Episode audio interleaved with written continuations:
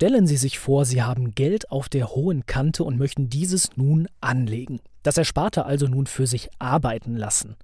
Worein würden Sie Ihr Geld stecken? Zinssparbuch, Tagesgeldkonto, aktiv gemanagter Fonds, ETF-Sparplan oder Aktien einzelner Unternehmen? Ja, Sie merken, liebe Hörerinnen und Hörer, Investments sind keine leichten Entscheidungen. Denn häufig brauchen AnlegerInnen ja viele Informationen, bis sie dann eben ihren Entschluss gefasst haben. Aber das Problem ist, nicht immer sind ausführliche Finanzdaten frei verfügbar und vor allem leicht zu verstehen. Für private Investoren heißt das oft Geld ausgeben und sich Informationen beschaffen oder auf das Bauchgefühl hören. Genau dieses Problem will das deutsche Start-up Bavest lösen. Wie genau, das verrät uns in dieser Folge Co-Gründer und CEO Ramtin Babai. Hi. Herzlich willkommen, ich bin Matthias Rutkowski. So klingt Wirtschaft. Zukunftsthemen für Unternehmen. Der Business Talk der Solutions bei Handelsblatt Media Group. So, Ramtin, ich habe grob skizziert, es geht um Finanzthemen, es geht um Informationen und es geht um Daten. Du hast 30 Sekunden einmal zu pitchen, was Bavest ist und was ihr macht. Ja, wir sind eine Investment Research Plattform und das Ganze richtet sich an fortgeschrittene Investoren und soll eine kostengünstige ähm, Alternative zu klassischen Terminals wie eben Bloomberg sein. Das Problem ist eben ganz äh, einfach runtergebrochen, fortgeschrittene Investoren haben A das Problem, dass sie lange nach Daten suchen müssen, die auch eine gute Qualität haben. Und B, ihre Prozesse sind nicht über äh, skalierbare Infrastruktur automatisiert. Und der dritte Punkt ist, dass eben klassische Terminals einfach viel zu teuer und komplex sind. Also als Beispiel, Bloomberg kostet im Jahr 24.000 Dollar, das ist einfach viel zu viel. Wow, das waren auf dem Punkt genau 30 Sekunden. Ich sehe, du bist schon ein routinierter Pitcher. also wenn man jetzt mal so grob Eckdaten rausarbeiten will, ihr wollt eine kostengünstige Datenplattform sein für fortgeschrittene Investoren und eben mit einer skalierbaren und einfachen Infrastruktur. Genau. Ganz einfach gesagt sozusagen eine Finanzdatenplattform für die Hosentasche. Hm, ja, genau. Es ist ja ähm, auf dem Smartphone verfügbar. Das heißt, der Investor hat jederzeit, überall, wenn er Internet hat, ähm, Zugang zu diesen äh, Daten und Analysen. Richtig. Lass uns mal auf eure Zielgruppe genauer eingehen. Du hast gesagt, ihr adressiert eure Lösung an fortgeschrittene Investoren. Sind das dann wirklich professionelle Trader? Sind das ähm, Kapitalmarkt-Neulinge mit weiterführendem Wissen, wie zum Beispiel BWL-Studierende? Wer ist eure primäre Zielgruppe? Was versteht ihr unter fortgeschrittene Investoren? Da gibt es ja verschiedene Klassifikationen. Auf jeden Fall richtet sich das nicht an äh, Anfänger, die sehr neu am äh, Kapitalmarkt sind und sich neu befassen mit dem Thema Investieren und Börse. Aber fortgeschrittene Investoren, das sind zumal eben die, die ähm, aktiv traden oder aktiv eben sich äh, befassen mit dem Thema und eben ein größeres Depot haben, was sie selber managen. Das können aber auch, wie du gesagt hast, ähm, ja, Studenten sein oder auch Professionals, die privat eben äh, sich damit befassen und auch äh, das Hintergrundwissen haben und die wissen dann zum Beispiel, was ist Beta, was ist ein äh, Discounted äh, Cashflow und sie entscheiden auch datenbasiert. Das ist auch das Wichtige. Das heißt, fortgeschrittene Investoren sind jetzt nicht die, die ähm, irgendwie einen Artikel lesen und darauf basierend dann eine Entscheidung treffen, sondern die schauen sich verschiedene Datenpunkte an und ähm, mit Hilfe unserer Plattform entscheiden die dann genau, wie sie dann ähm, weiter vorgehen. Lass uns mal auf dieses Thema Daten eingehen. Das ist ja fürs Investieren ziemlich wichtig. Wie brecht ihr sozusagen nun diese ganz viel verfügbaren Daten verständlich und einfach herunter, dass man das zum Beispiel einfach beim ähm, Bahnfahren oder so mal eben schnell auf dem Smartphone checken kann? Was macht ihr da jetzt ganz genau? Ähm, also was wir machen, ist eben, wir aggregieren eben die ganzen äh, Daten. Und was der Unterschied bei uns eben ist, wir präsentieren eben nicht nur die Daten, sondern unser Ziel ist es auch wirklich, die Daten aufzubröseln und einfach darzustellen. Das heißt, wir haben zum Beispiel eigene finanzmathematische Modellierungen, die im Hintergrund laufen und die dann eben äh, die Risiken klassifizieren und auch einordnen, zum Beispiel bei Unternehmen. Da gibt es so diverse Metriken wie KGV ähm, und dann nehmen wir auch die Daten vom Quartalsbericht und so weiter und schauen uns das eben genau an. Und was wir dann eben machen, wir haben zum Beispiel was Spezielles, was so keiner hat in Europa, das sind so spezielle ähm, Codierungen mittels Farben und so sieht der User relativ schnell, ob zum Beispiel ähm, das Umsatz im letzten Jahr gut oder schlecht war. Und wenn er möchte, kann er dann in die Tiefe gehen. Da haben wir dann eben tiefgehende Analysen mit Charts und anderen Dingen. Und wir sind quasi dann wie so ein Guide, der oder ein Autopilot, der dem User ermöglicht, ähm, die Daten zu analysieren. Aber eben nach individuellen Bedürfnissen. Richtig, genau. Also sozusagen die große Technik, die sich bei euch verbirgt, ist Big Data, aber eben auch smarte Algorithmen. Richtig, genau.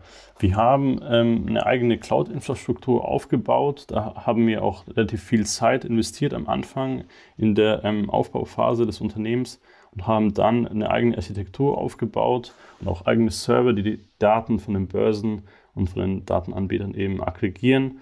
Und das ist quasi eine Schicht und ähm, viele tun dann eben diese Daten nur präsentieren. Und was wir machen quasi, wir packen eben ein Layer noch oben drauf und das ist eben diese ganzen Modellierung, die Finanzmathematik und die Algorithmen. Und dann erst wird es dann an den User ähm, quasi weitergegeben. Wie sieht das da mit Zeitverzögerung aus? Denn häufig sieht man ja eben so Disclaimer, ne? die Finanzdaten sind 10, 15 Minuten verzögert, wenn man auf vielen Plattformen vorbeischaut. Aber Zeit ist ja auch Geld und Marktdynamiken leben ja auch von Informationen, die sich stetig erneuern. Gute Frage. Also für fortgeschrittene Investoren sind, wie du sagst, äh, Echtzeitdaten extrem wichtig. Und wir hatten tatsächlich am Anfang noch keine Echtzeitdaten, aber seit ungefähr zwei Monaten haben wir jetzt Echtzeitdaten. Das heißt, ähm, äh, Änderungen in, in den Märkten sieht der User sofort.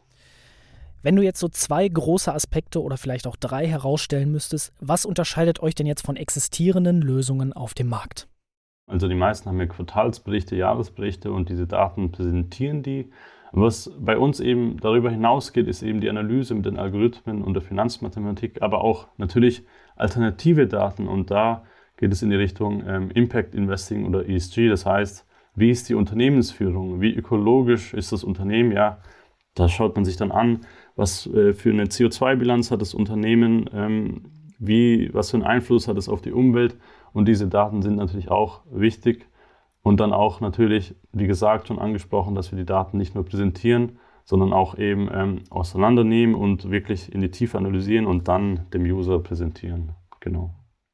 Startups neigen ja gerne dazu, sehr, sehr groß aufzutrumpfen, um sich erstmal Gehör zu verschaffen. Ich habe einen Satz auf eurer Website gelesen, ich zitiere mal eben schnell. Wir revolutionieren die Art, wie Menschen Daten betrachten und Wertpapiere analysieren. Ja, wenn ihr von Revolution spricht, dann müsst ihr ja wirklich grundlegend auch etwas anderes machen und damit auch einen langfristigen Impact haben. Richtig, sehr gute Frage. Wir haben ähm, vor der Gründung oder während der Gründung mit einigen Investmentbankern Kontakt gehabt auch ähm, Investoren, die zuvor dort gearbeitet haben.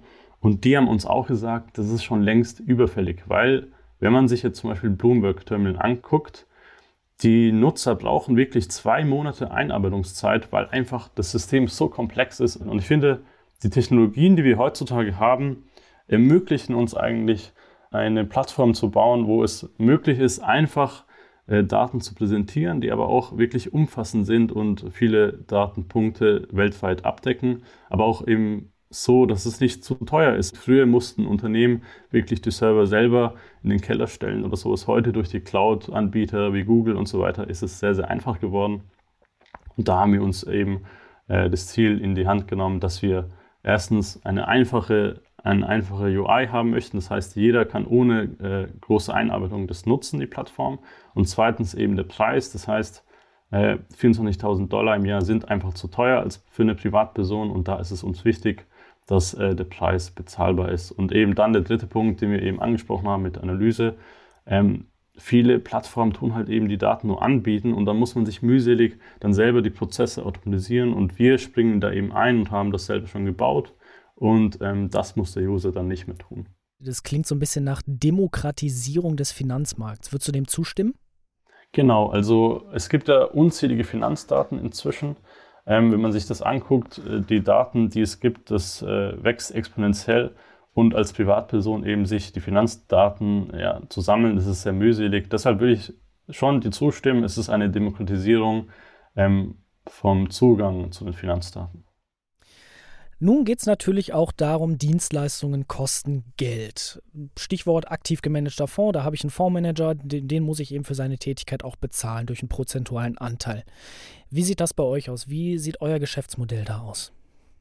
Genau, ähm, zunächst einmal B2C. Wir haben da das noch nicht angeführt. Unser, unser Ziel ist es eben erstmal die Plattform auszubauen, aber Ende dieses Jahres oder Anfang nächsten Jahres werden wir ein Abo-Modell einführen, wie eben bei Netflix. Das heißt, wir haben diverse Packages und für jeden Investor gibt es eben diverse ähm, Pakete, die ihn auf ihn maßgeschneidert sind. Und später möchten wir dann auch natürlich das, was in der Cloud drinsteckt, unsere Analyse, unsere Algorithmen, dieses Know-how, möchten wir dann über eine eigene äh, API anderen Unternehmen zur Verfügung stellen und darüber auch dann nochmal Geld verdienen. Nun müssen wir natürlich auch sagen, Finanzmärkte sind ja nicht immer rational, das heißt deterministisch. Ne? Das ist nicht wie so ein Reizreaktionsschema, wo ich sagen kann, ich gebe vorne einen Impuls rein und hinten bekomme ich die Lösung raus, sondern im Markt sind ja auch viele Emotionen drin. Stichwort im Moment auch Inflation und auch durch die geopolitischen Risiken, da ist ja zum Beispiel im Moment viel Druck auf dem Markt. Inwieweit berücksichtigt ihr diese psychologischen Faktoren bei eurer Lösung bei Bavest? Fließt das auch mit rein oder ist das etwas, was ihr im Moment noch nicht einkalkulieren könnt? Das ist eine sehr spannende Frage. Da kann ich äh, ja ein kleines Beispiel machen. Ich glaube, das hat jeder mitbekommen, dass er überall in den Zeitungen mit GameStop der intrinsische Wert von GameStop, wenn man den berechnet, ist nicht so hoch wie die Market-Kapitalisierung. Äh, Und ähm, im Fachjargon sagt man dazu Sentimentanalyse. Das heißt, man schaut sich, wie du gesagt hast, die psychologischen Faktoren an und ähm, analysiert da, inwieweit das Einfluss hat auf die ähm, Börsenkurse.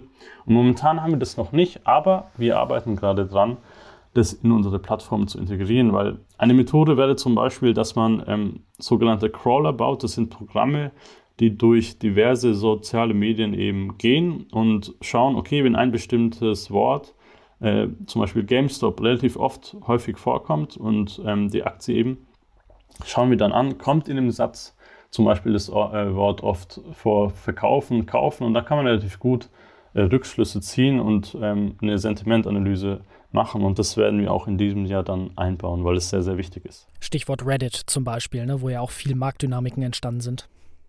Ja, weil da hat man ja gesehen, äh, wie gesagt, wenn, wenn der intrinsische Wert nicht so hoch ist, aber über zwei Millionen ähm, Privatanleger sich zusammentun, dann kann natürlich schon sich am Kurs enorm äh, sich etwas ändern. Vorhin fiel auch einmal bei dir das Stichwort Impact Investing. Das ist ja auch immer sozusagen verbunden mit Nachhaltigkeit, mit ESG. Und Nachhaltigkeit ist ja für viele AnlegerInnen auch ein ziemlich großes Thema. Ich habe so auch das Gefühl, in der Finanzwelt bekommt das immer mehr Aufmerksamkeit. Auch bei Fondsanbietern, es gibt nachhaltige Fonds, es geht um grüne Geldanlage, was häufig propagiert wird. Aber man muss ja auch ehrlich sein, nicht immer ist alles grün, wo grün draufsteht. Wie weit liefert eure Lösung denn hier klare Transparenz bei Green Investing? Genau wie du sagst, äh, viele Anleger möchten ja nicht nur Rendite und Risiko im Blick haben, sondern die wollen schauen, okay, was für einen Einfluss hat dieses Unternehmen, wo ich jetzt investiere, äh, ökologisch auf die Erde oder auch eben, das ist ja auch ein wichtiger Punkt, wie geht das Unternehmen mit seinen Mitarbeitern um? Das ist äh, ein Punkt, den wir sehr, sehr stark darauf geachtet haben, dass wir das einbauen, eben Umwelt, Sozial und eben Governance. Und ähm, da haben wir einen Reiter eben in unserer App, der sich ausschließlich äh, darum kümmert, dass wir ESG-Daten sammeln und dem Nutzer präsentieren. Und der hat da dann eben eine sehr, sehr gute Übersicht und sieht, okay, wie geht das Unternehmen äh, mit den Mitarbeitern um, wie ist das Management ähm, hinsichtlich ökologischer Ausrichtung eingestellt. Und da kann man relativ schnell ähm, sich äh, entscheiden. Und das ist zum Beispiel was, was in den nächsten Jahren immer wichtiger wird aber auch wir haben mit ähm, einigen Bankern gesprochen und die haben uns auch gesagt, es ist nicht ein kurzfristiger Trend, sondern es wird wirklich immer wichtiger und ich glaube auch, wir wissen alle, wir haben nur einen Planeten und da muss man schauen, wenn man investiert, das hat ja natürlich einen Einfluss ähm, und ähm, muss man eben darauf achten, in welchen Bereichen man investiert. Das heißt sozusagen von dieser alten zweidimensionalen Betrachtung, ne, Rendite versus Risiko, kommt jetzt sozusagen eine dritte hinzu, dass man eine Art Dreieck hat aus Rendite, Risiko, aber eben Impact bzw. Auswirkung eines Investments. Genau, richtig, richtig. Lass uns einmal in die Zukunft schauen. Ihr seid ein Startup und jedes Startup möchte natürlich wachsen und sozusagen sich äh, im Markt etablieren. Was sind jetzt so eure nächsten Schritte, damit ihr sozusagen weiter nach vorne kommt? Genau, kurzfristig in diesem Jahr möchten wir eben unser Team ausbauen. Wir haben jetzt äh, wieder einen Entwickler angestellt und wollen eben die Plattform so weit ausbessern, dass wir wirklich dastehen können und sagen können, wir sind eine Alternative zu den großen Plattformen. Und was wir auch gerade zum Beispiel ähm, eben in der Pipeline haben, ist Portfolio-Import. Das heißt, unsere Kunden können ihr Portfolio oder mehrere Portfolios sogar importieren und unsere Algorithmen analysieren für sie dann die Daten. Und eben auch, wir werden eine Desktop-App haben, aber auch eben das Thema Sentiment, wie du schon angesprochen hattest, da haben wir drüber geredet. Das ist sehr, sehr wichtig. Und eben der Punkt äh, quantitative Analyse, das heißt, mehr Richtung Modellierung und Mathematik gehen. Und ja, langfristig, wenn man sich anschaut, wo wir hinwollen, wir wollen eben das führende Unternehmen werden im Bereich äh, Research äh, für Privatanleger, die fortgeschritten sind. Und in Europa, jeder, der eigentlich dann ja, an äh, Quantitative Research denkt, soll an uns sofort denken und auch dann die Plattform nutzen. Das ist doch mal ein vielversprechender Ausblick des Finanzplattform-Startups Bavest. Ich sage danke fürs Gespräch an Ramtim Babai, Co-Founder und CEO der Finanzplattform, die sozusagen eine algorithmusbasierte Finanzplattform für die Hosentasche ist und fortgeschrittenen AnlegerInnen jederzeit die relevanten Finanzdaten präsentiert. Danke fürs Gespräch, Ramtin. Danke. Und wir, liebe Hörerinnen und Hörer, hören uns nächste Woche wieder zu einer neuen Folge So klingt Wirtschaft. So klingt Wirtschaft. Der Business Talk der Solutions bei Handelsblatt Media Group. Jede Woche, überall, wo es Podcasts gibt.